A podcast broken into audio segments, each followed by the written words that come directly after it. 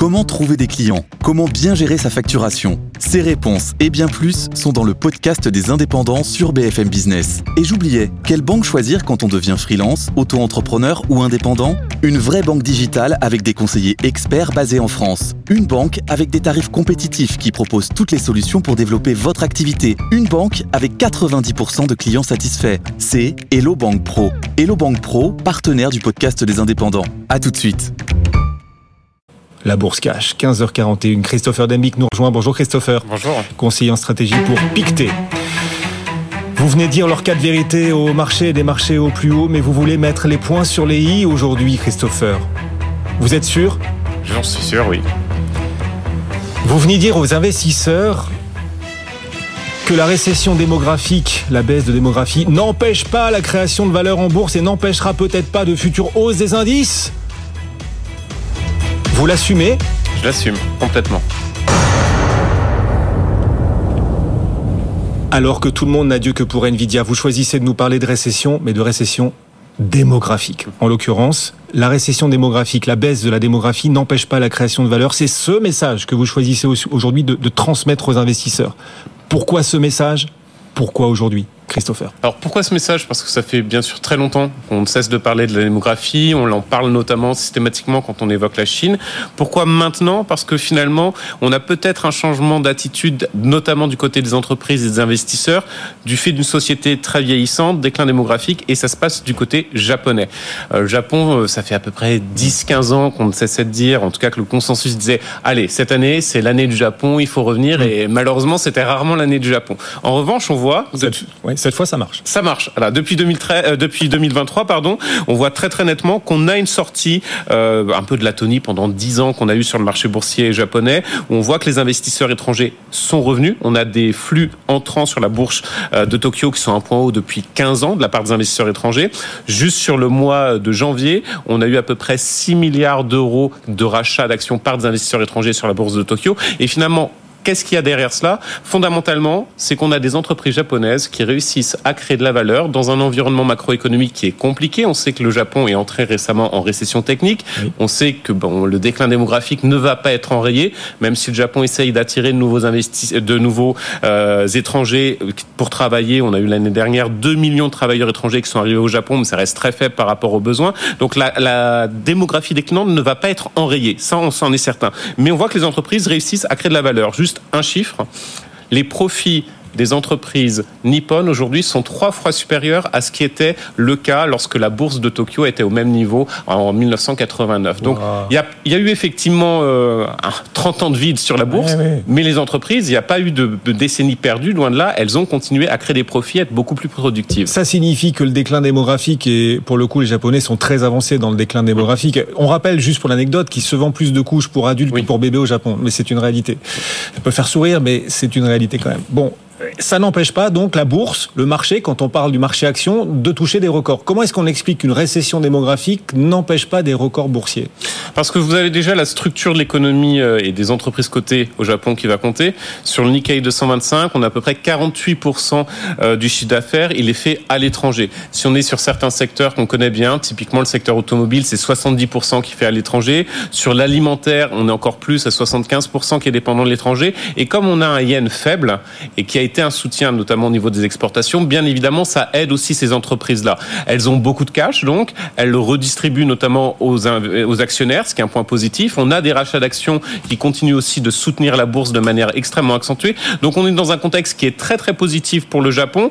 Et autant si on en avait discuté il y a exactement un an de cela, on aurait pu dire bon c'est peut-être juste le déclic de sortie de la déflation et puis les investisseurs vont aller ailleurs. Oui. Là on voit que ça fait quand même un an. Ils sont bien présents, ils ont confiance dans les entreprises euh, nippones et on voit très nettement que même si du point de vue macroéconomique il y a eu une fin d'année un peu difficile, on voit que les investisseurs vont rester parce que les entreprises sont performantes. Et même peu importe, j'oserais dire, l'évolution du yen. J'ai mentionné que le yen faible est un élément de soutien. Je pense que ça restera faible cette année, mais on peut toujours se tromper. Mais dans le même cas, vous avez quand même aussi une vraie capacité d'accroître la productivité des entreprises nippones, d'avoir des bons chiffres financiers solides. Et ça, ce sont des arguments indéniables pour les investisseurs. Et même la Chine, la Chine est en déclin démographique, ça y est, oui. elle aussi. Ça n'empêche pas, c'est le patron de CEP qui était était l'invité de Good Morning Business mhm. hier matin, je crois. Ça n'empêche pas la Chine de voir 25 millions de nouveaux foyers apparaître chaque année. 25 millions de foyers, c'est le nombre de foyers qu'on a au total en France. Ben, en Chine, c'est le nombre de nouveaux foyers qu'il y a chaque année en Chine parce que comme les Chinois vivent de plus en plus seuls, ils ont beau être de moins en moins nombreux, le nombre de foyers, lui, augmente beaucoup. Et donc, et donc, et donc, d'un point de vue macroéconomique et de business, il y a des choses à faire, même dans un pays en déclin démographique. Exactement.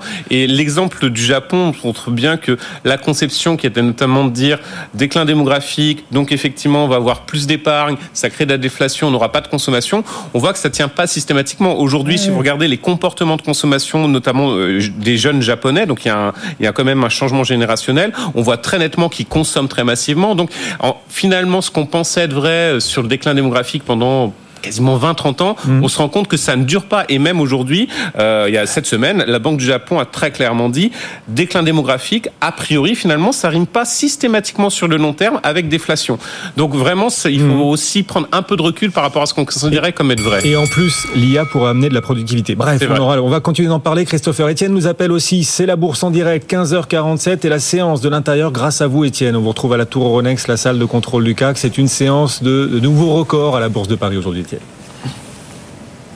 De nouveaux records avec un CAC 40 qui met désormais le cap sur les 8000 points. Il s'en rapproche de ce seuil symbolique, 7968 points. Donc euh, l'indice est à seulement 32 euh, points de, ce euh, niveau symbolique. Hein. Quand il sera franchi, bien sûr, eh bien, ça sera tout, un, tout un symbole, plus 0,7%. En attendant, vous avez quand même des seuils symboliques qui ont été franchis sur d'autres indices. Le SBF 120, on en parle assez peu, mais a touché pour la première fois les 6000 points.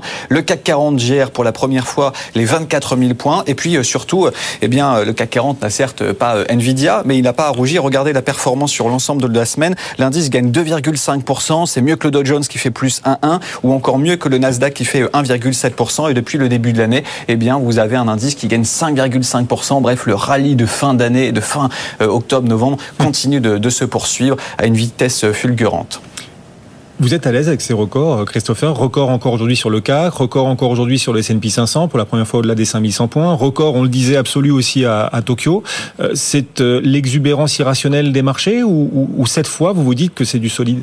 Non, c'est du solide. Alors bien évidemment, il y a toujours un peu de boom autour de l'intelligence artificielle. Il faudra voir quel est le vrai impact. Mais si vous regardez notamment Nvidia, qui a indéniablement un élément important, les résultats sont là. C'est même au-delà des attentes. Donc c'est pas fondamentalement basé uniquement sur des espérances. Il y a du, de la réalité aujourd'hui. Et le titre Nvidia gagne encore 4%, juste au passage. Donc, vous voyez, et effectivement, on est dans un schéma où on est une sorte de marché boursier oligopolistique. Nvidia prend beaucoup d'ampleur avec les 6 ou 7 autres magnifiques. On verra ce qui va devenir pour Tesla. Mais fondamentalement, ce schéma de marché qui est structurel va perdurer, mais il se base pas sur de l'exubérance irrationnelle, très très loin de là.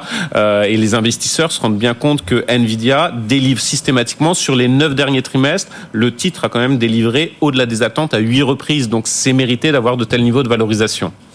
Alors justement, c'est la question qu'on pose à nos auditeurs et téléspectateurs. Bulle ou pas bulle sur les marchés? Quand même, Pas bulle. faut qu'on se la pose. Pour vous, pas bulle. Très bien. Même question sur nos réseaux sociaux, notre fil XBFM Bourse, notre fil, euh, euh, pas Instagram, LinkedIn, mais Instagram aussi, on est partout.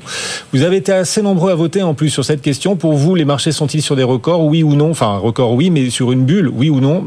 Et ah, je, suis dans la minorité. Ah oui, parce que la majorité de nos auditeurs et téléspectateurs disent bulle. À 57%, ils votent pour une bulle et à 43%, ils disent non, on n'est pas dans une bulle. Bah, il va falloir continuer de les convaincre, euh, Christophe. Alors, pourquoi on n'est pas dans une bulle? Vous pouvez faire inverser le résultat de cette. Voilà. On espère. Vous pouvez.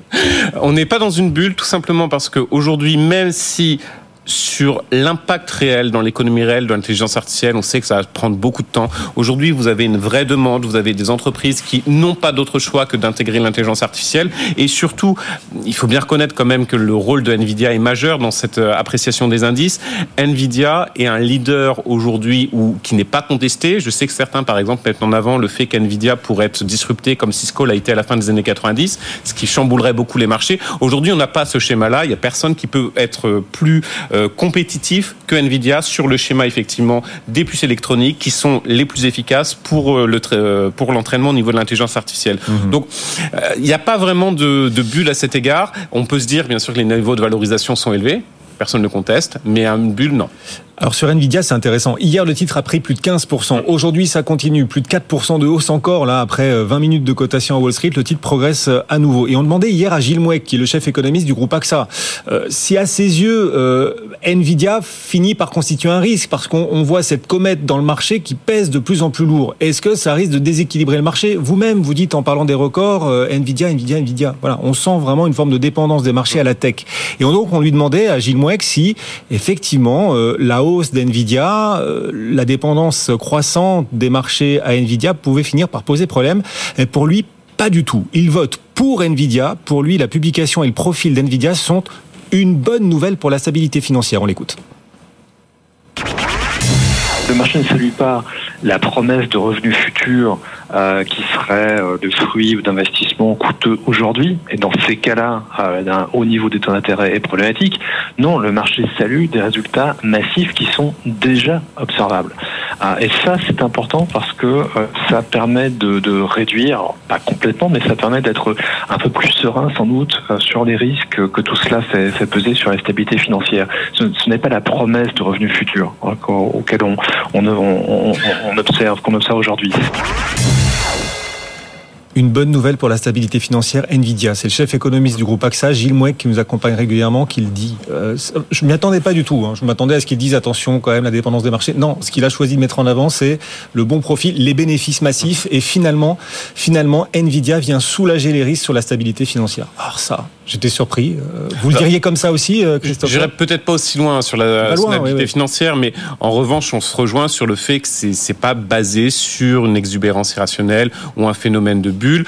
Euh, ça n'a rien à voir typiquement avec ce qui existait sur les marchés américains à la fin des années 90, où on était plutôt sur des attentes de résultats qui ne se sont pas réalisés, sur des attentes qu'est-ce que pourrait avoir l'internet à l'époque, et effectivement là on était sur une bulle. Aujourd'hui, sur l'intelligence artificielle, Nvidia, on le voit très bien c'est un leader. Mmh. Euh, il dépasse systématiquement les attentes. Et, surtout, euh, si on avait par exemple le graphique sur du long terme, il faut savoir que le parcours boursier de Nvidia, c'est quand même beaucoup plus, plus long. Hein. Dans les années 90, c'était déjà présent. Aujourd'hui, ils ont, comme certaines entreprises, une position qui est prédominante parce qu'ils ont beaucoup innové. Et c'est complètement mérité. Et surtout, le, le marché de manière oligopolistique du côté américain, pour moi, est pas complètement euh, anormal. Ça reflète aussi une économie américaine qui est en situation oligopolistique du, du point de vue de l'économie réelle. Ce cours Nvidia qu'on voit en direct, si vous suivez à la radio, BFM Business, c'est aussi de la télévision. Et donc, cette courbe d'Nvidia spectaculaire, incroyable hausse hier de plus de 15%. Vous attendiez une respiration? Vous pouvez encore attendre. Le titre Nvidia gagne après la hausse d'hier encore 4% supplémentaire aujourd'hui. C'est spectaculaire. Sur 10 ans, les deux plus fortes hausses du S&P, c'est Nvidia et AMD. Oui son principal rival, même si AMD est assez loin. Et alors, on a découvert ça. Les patrons d'NVIDIA et AMD sont cousins. Ah, Vous le saviez Non, ça je ne savais pas. Ils sont, ils sont cousins. Le patron d'NVIDIA, Jensen Huang, euh, et Lisa Su, la patronne d'AMD, sont cousins. La mère de euh, Jensen Huang, donc le patron euh, d'NVIDIA, sa mère est la plus jeune sœur du grand-père maternel de la patronne d'AMD. Voilà. Donc, ils ont choisi le bon, le bon créneau. Incroyable quand même. Ouais, ouais. Ben oui, c'est ça les marchés. C'est une grande famille. Merci beaucoup, Merci Christopher. Merci d'être passé, Christopher David.